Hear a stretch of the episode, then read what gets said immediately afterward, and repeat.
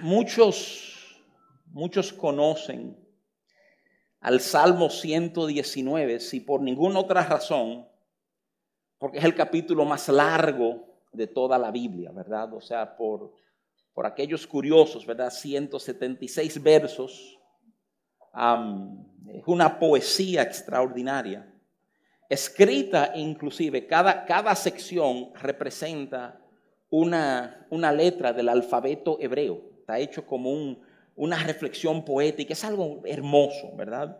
Y te estoy hablando del Salmo 119 porque quiero comenzar esta noche, esta noche, esta mañana, perdóneme, eh, compartiendo contigo dos, dos, versículos del Salmo 119. Ah, te lo voy a leer y luego te voy a hacer hincapié en por qué estoy tocando estos versos. El Salmo 119, verso 16, dice esto, dice, me regocijaré en tus estatutos no me olvidaré de tus palabras. Te lo, repito, me regocijaré en tus estatutos, no me olvidaré de tus palabras. ¿eh? Y, de hecho, de hecho, el, el, el, verso 92, el verso 92, bien distante del 16, ¿verdad? Dice esto, dice, si tu ley no hubiese sido mi delicia, ya en mi aflicción hubiera perecido. Te lo repito. Si tu ley no hubiese sido mi delicia, ya en mi aflicción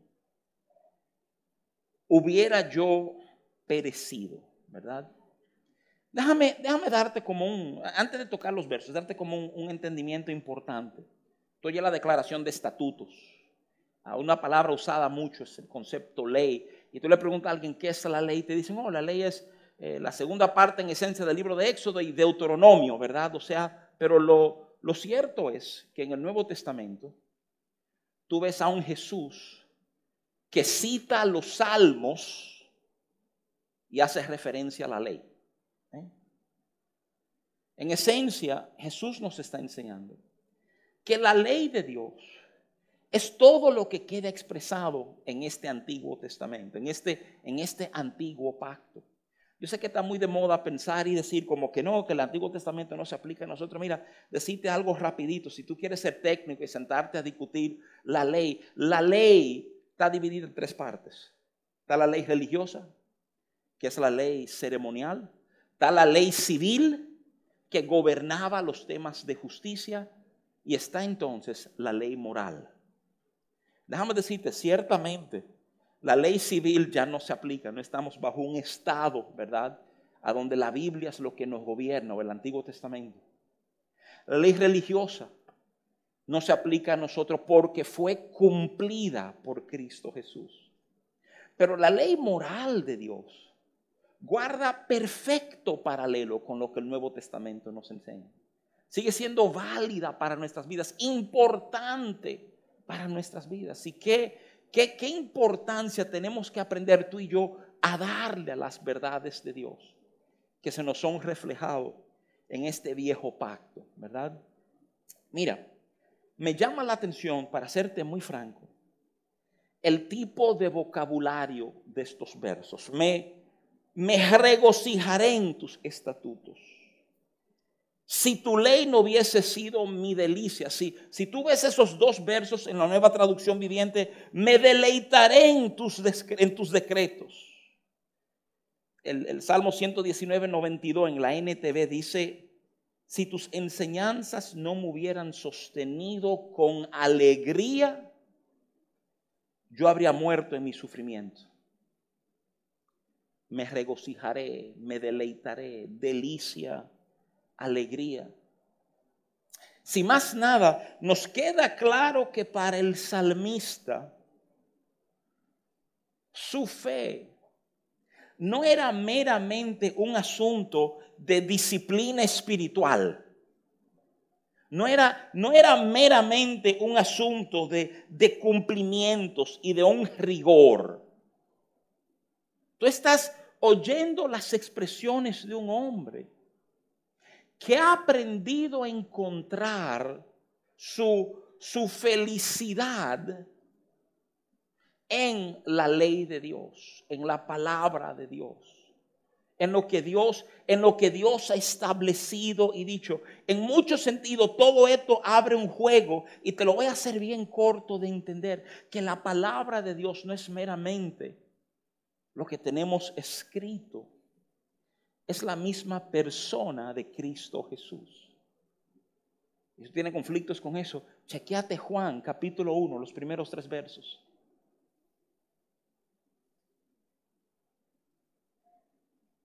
Déjame preguntarte algo. Con toda seriedad. ¿A dónde está tu deleite? ¿Cuál es la fuente de tu alegría? ¿De dónde viene tu, tu pasión en la vida? ¿Qué es aquello que, que te absorbe el corazón y te llena como de gozo inexplicable?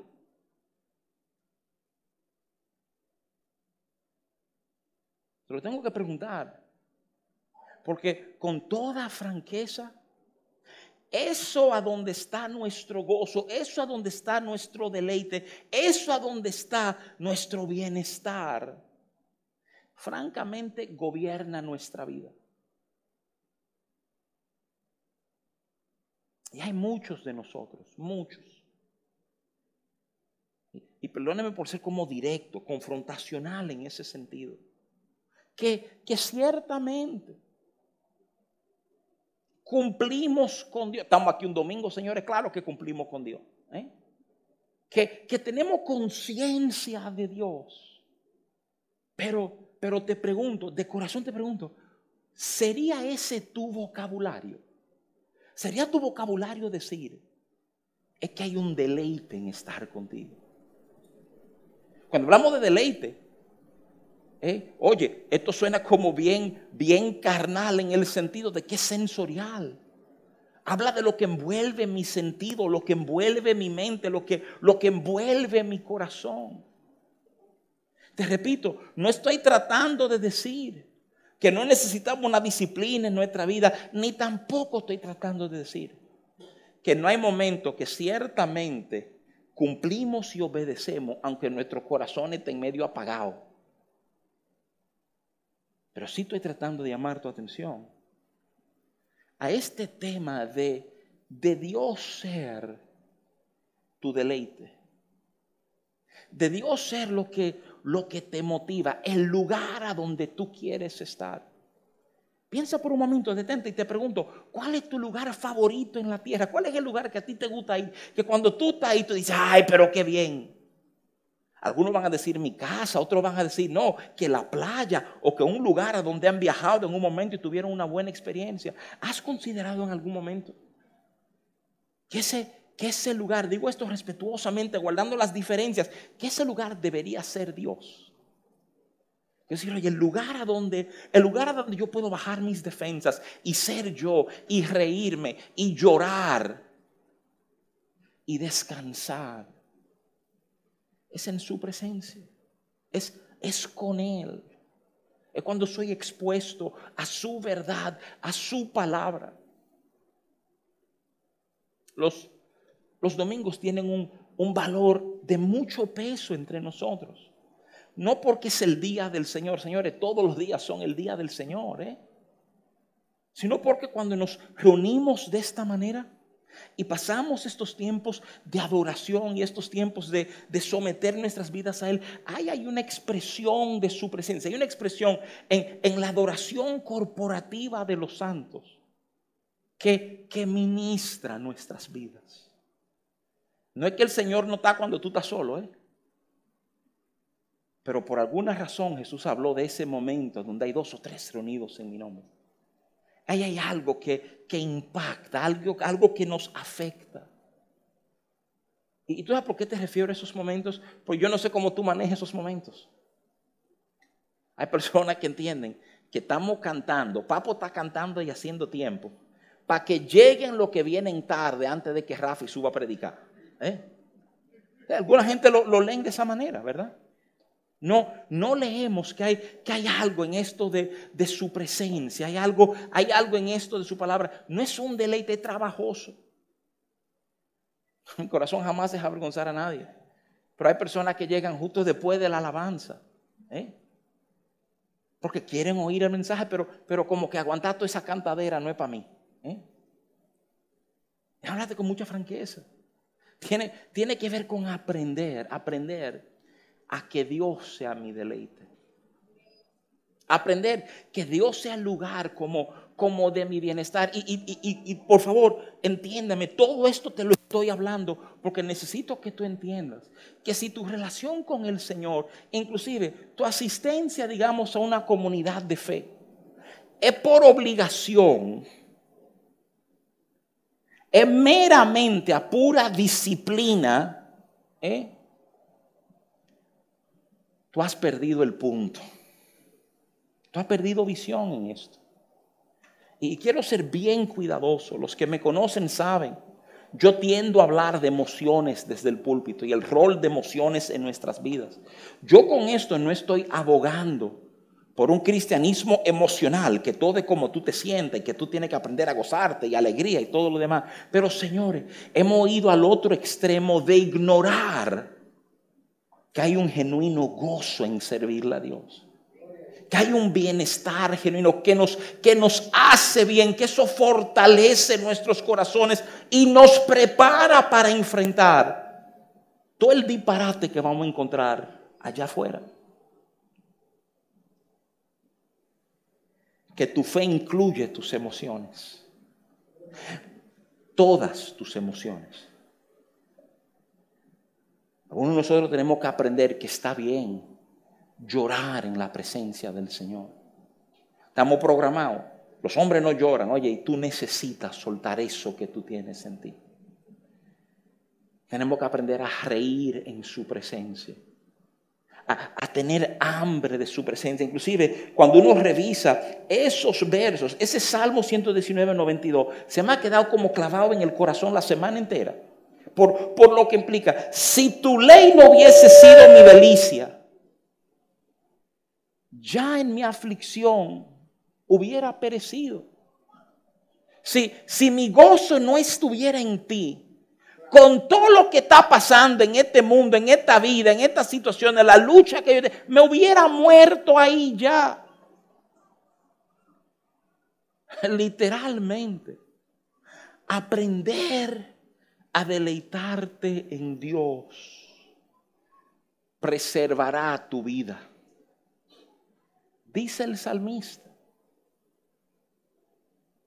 Y necesitamos eso. Mira, yo, yo he sacado una serie de notas. Déjame explicarte lo que yo quiero hacer. Tengo como unos 20 minutos. Voy a ver si lo puedo hacer en 15. Yo quiero, yo quiero repasarte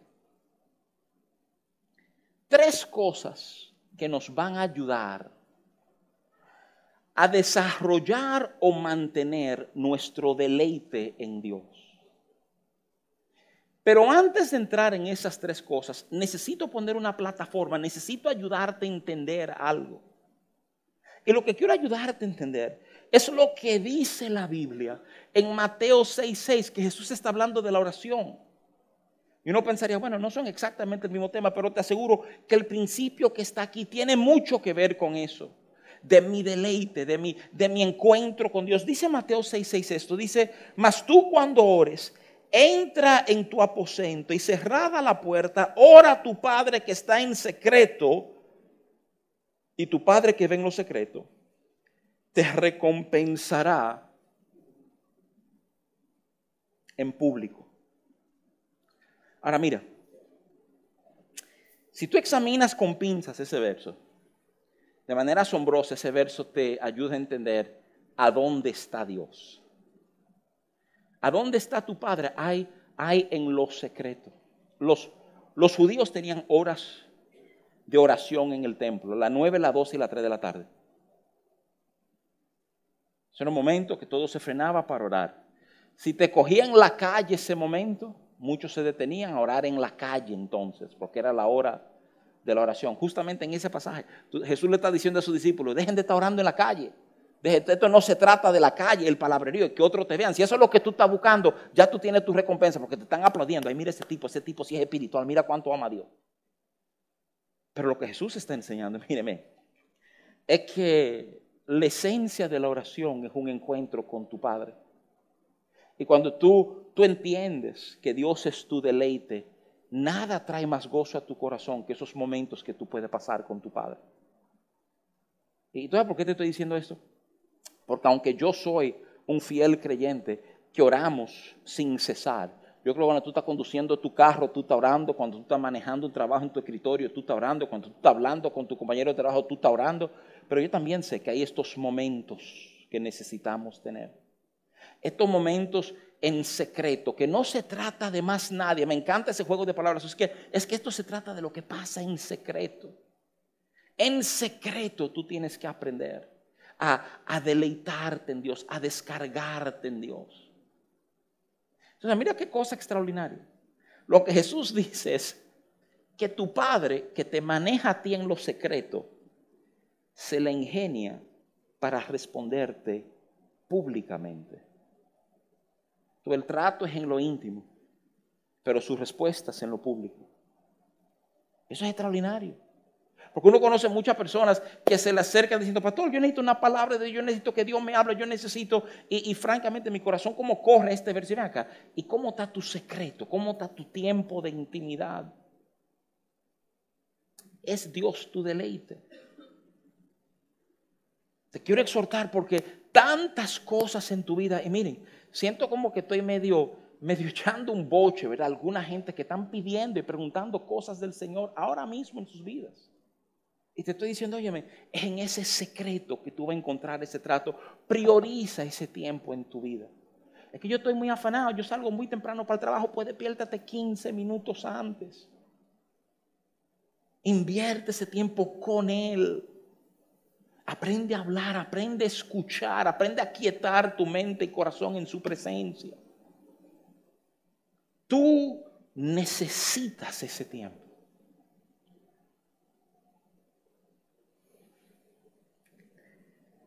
Oye, déjame entrar en esto. Tres enfoques para aprender a tener mi deleite en Dios, mi, mi gozo. Me vienen tres cosas que tú y yo tenemos que vivir pensando que nos ayudan a ver a, Dios como ese lugar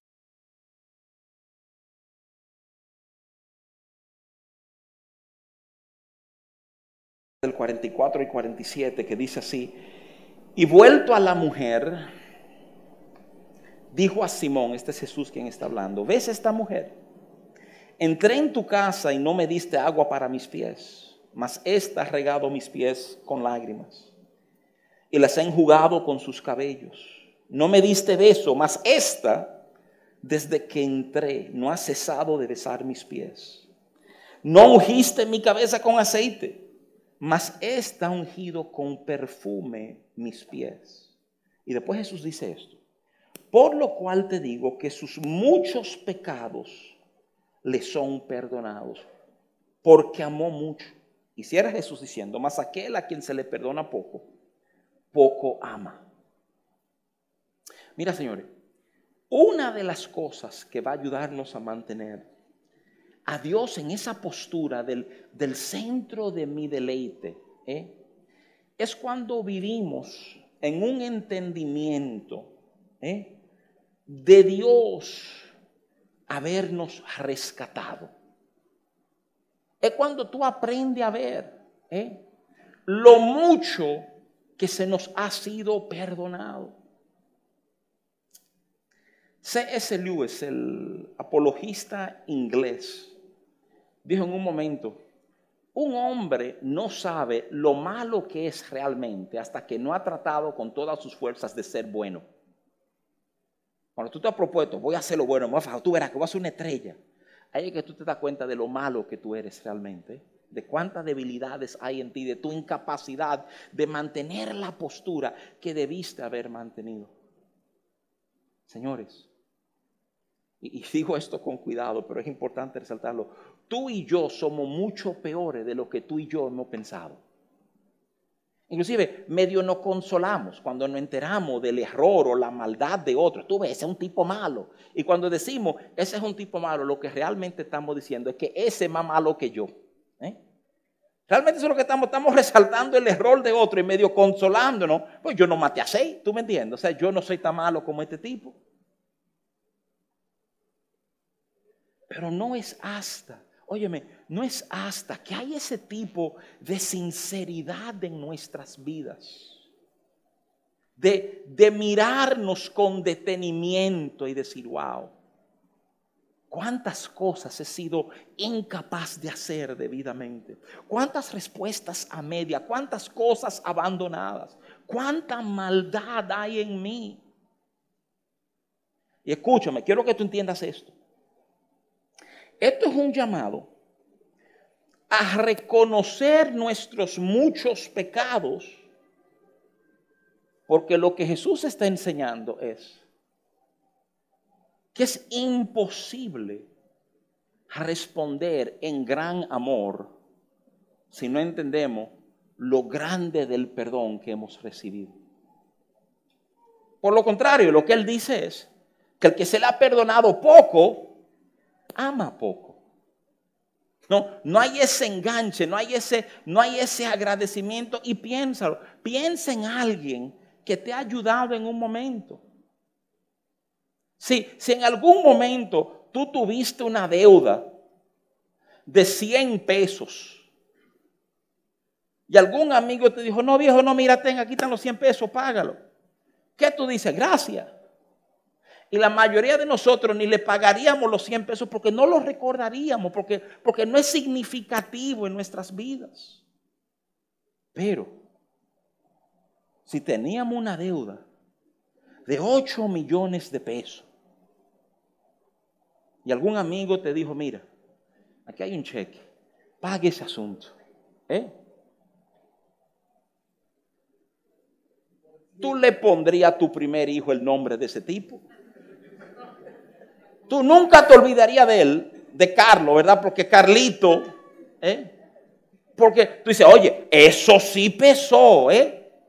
¿Y por qué pesó eso? Porque eso era una deuda que yo no tenía cómo hacerle frente.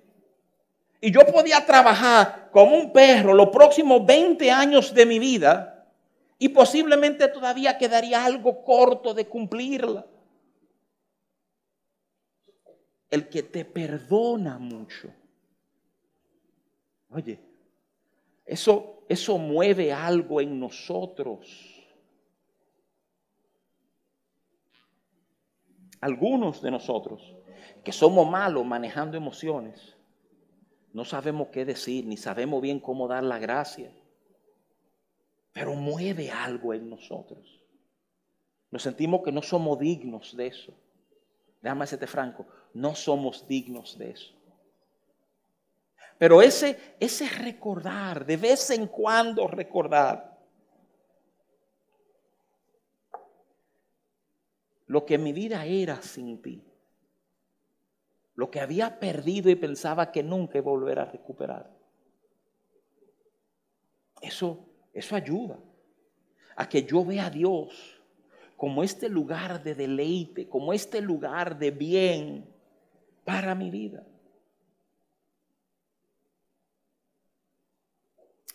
El segundo punto. Si el primero para vivir una vida de Él como mi deleite es acordar que al que mucho se le perdona, mucho ama. El segundo es detenernos a ver que hemos recibido un amor, y esto suena como medio raro, tolérame, incomprensible. Y cuando yo digo incomprensible, literalmente ¿qué eso? No, no, no logramos comprenderlo completamente. Y déjame ayudarte a ver esto. Cuando tú no comprendes algo completamente, muchas veces tú no le das un valor. Como no se comprende, tú lo dejas por ahí como medio arrumbado hasta que por fin alguien venga y te lo explique. ¿eh? Es Efesios capítulo 3 que tiene, es un pasaje hermoso a partir del verso 14. que tiene esta enseñanza extraordinaria, ¿verdad? Donde Pablo está orando, él ora que ellos sean fortalecidos en sus hombres interiores para que ahí habite Cristo. Perdón, que sean fortalecidos en su hombre interior en conformidad a sus riquezas en gloria, para que ahí habite Cristo, es lo que dice Pablo. Y arraigados en Él, seamos capaces de comprender lo alto, lo largo, lo ancho y lo profundo de este amor incomprensible. Déjame ayudarte a entender algo. Nuestra vida de fe va a ser un viaje a donde a cada rato vamos a volver a descubrir que somos amados más de lo que pensábamos. Hoy tú piensas que Dios te ama hasta aquí, eso es increíble.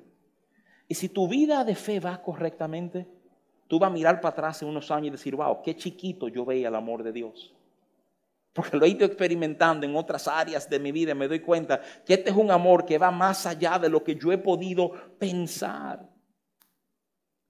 Tú sabes, hay una, hay una línea y con razón, con, déjame decirte, esto es con razón, esto es correcto.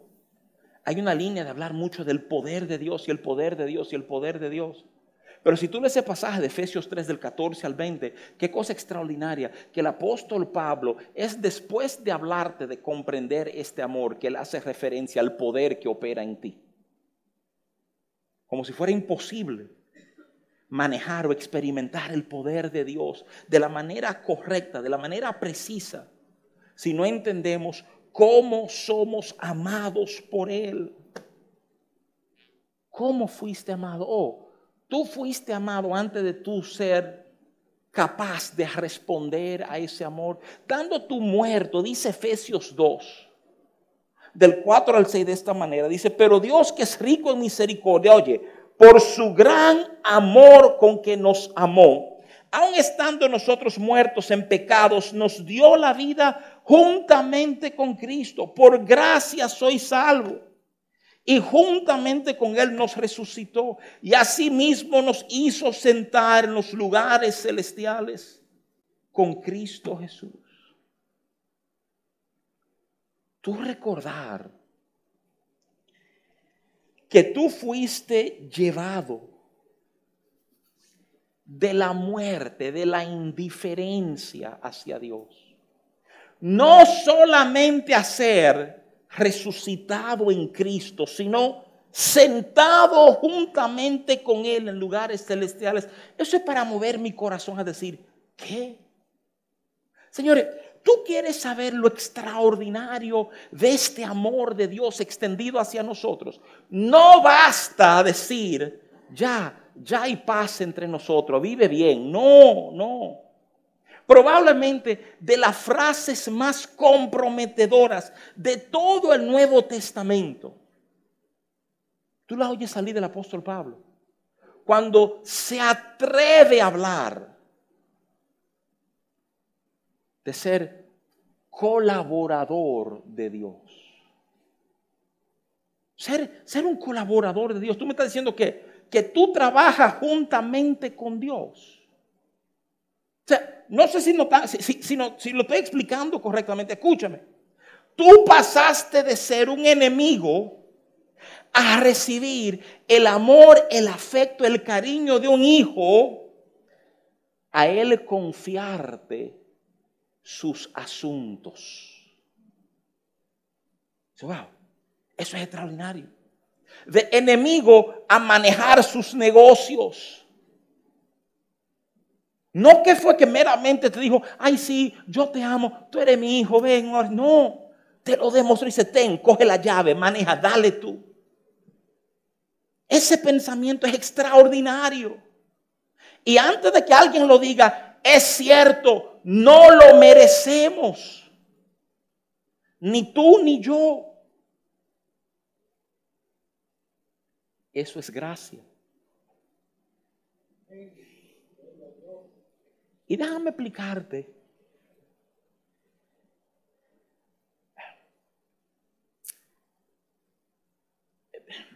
Una de las cosas que me que, vivo encontrando son personas que no nos atrevemos a recibir todo lo que Dios quiere darnos.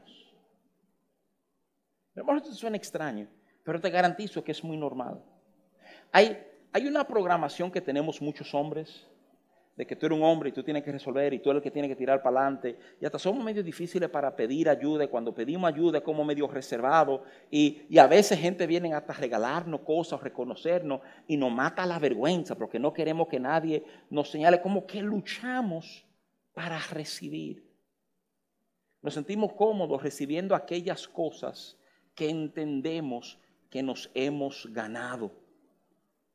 Yo recibo bien lo que yo sé que yo he trabajado. Porque yo me fajé eso, yo me lo gané. Yo, por favor, escucha el lenguaje. Yo, yo, yo. Tú te has hecho autosuficiente. Tú estás cómodo con lo que tú entiendes que te has ganado. Oye, ¿cuál es el peligro de esto? El peligro de esto es, un hombre que se siente cómodo solo con lo que ha ganado nunca va a disfrutar plenamente lo que Dios tiene para él. Nunca lo va a hacer porque tú nunca vas a ser digno de lo que Dios quiere darte. Llega un momento en tu vida de fe. Tú tienes que aprender a ser, y quiero decir esto con cuidado, pero es la palabra correcta, como medio charlatán. Tienes que aprender si es verdad, yo no me lo gané. Pero si Él quiso dármelo. Si Él quiso manifestar su cuidado y su amor. Entonces, ¿qué voy a hacer yo? Rechazarlo. ¿Qué es lo que hacemos mucho? Nacemos locos. Y, déjame explicarte el peligro de esto, porque esto suena, ¿cómo que peligro? ¿Y hay peligro en no recibir regalo? Sí, sí, hay un peligro en no recibirlo. Mira lo que pasa. Cuando Dios ha querido dar algo y tú dices que no, tú te estás colocando por encima de Dios. Piénsalo detenidamente por un momentito. Dios ha querido bendecir tu vida, Dios ha querido darte. Y aquí viene nuestra mentalidad, no, espérate, que tú sabes que yo no, y yo sé lo que hice, y entonces mira que yo no. Entonces Dios está diciendo sí, tú estás diciendo no. Esta es la pregunta con toda seriedad, ¿quién gana?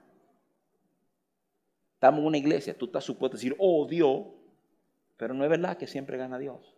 Es más, déjame decirte, casi siempre ganas tú. Y tú no recibes lo que Dios quiso darte. Yo quiero que tú estés claro en esto. Cuando, cuando tú abrazaste fe en Cristo, cuando tú viniste al Señor por su gracia, ¿eh? tú te uniste a un club. A un club que dice, sí, yo no merezco nada, pero mi papá me lo ha dado todo. Oye, ¿qué te estoy diciendo? No hay vergüenza en eso. Algunos sentimos vergüenza en eso.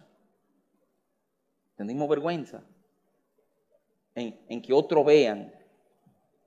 Y tú tenemos que aprender a decir, no, no, no, espérate, a claro, yo tengo todo esto yo no merezco nada de esto. Eso es parte de la historia, parte de lo que tú tienes que oír.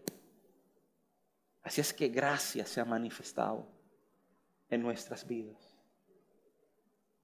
Mira, una de las cosas que va a matar rápidamente tu deleite en Dios es tu tremenda capacidad de quejarte, tu tremenda capacidad de solo ver lo malo que te rodea.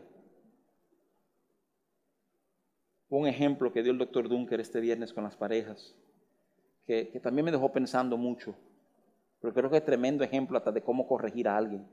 Él tomó el modelo de cómo Dios corrige a las iglesias de Asia Menor en Apocalipsis capítulo 2 y 3.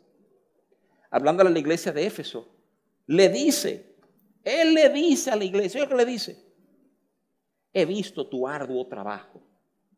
Le está diciendo, yo, oye, tú eres un león, tú te has fajado, ¿eh? Pero tengo contra ti. Oye, le resalta su error. Y cierra volviendo elogiándolo a ellos. ¿Por qué te quiero resaltar esto? Porque me urge que tú entiendas esto. Oye, lo que yo quiero que tú entiendas. Cuando en nuestra vida comenzamos a ver lo malo, lo pesado, lo difícil, con más frecuencia que somos capaces de enfocarlo de valor, se va dando un desequilibrio en nuestro corazón. Dentro de ese desequilibrio, óyeme bien, dejamos de ser instrumentos que responden en acción de gracias a Dios. Yo no estoy diciendo, que no reconocemos lo malo, te estoy preguntando, ¿reconoces tú lo malo mucho más que lo bueno que Dios te ha dado? Porque te aseguro que hay mucho bueno que Dios ha sembrado alrededor de ti. Hay mucho bien que Dios ha sembrado alrededor de ti. Pero cuando nos acostumbramos a ver lo malo, eso va amargando nuestros corazones, nos volvemos gente amarga. Aun cuando tú tengas que corregir a alguien, busca lo bueno que decir de ellos también.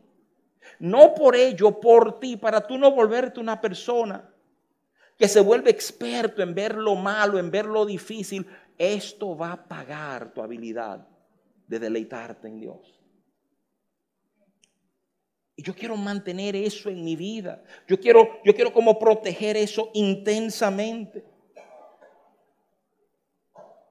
Lo último que te voy a decir, el tercer punto, tú quieres proteger el hecho de que Dios sea ese lugar de deleite en tu vida.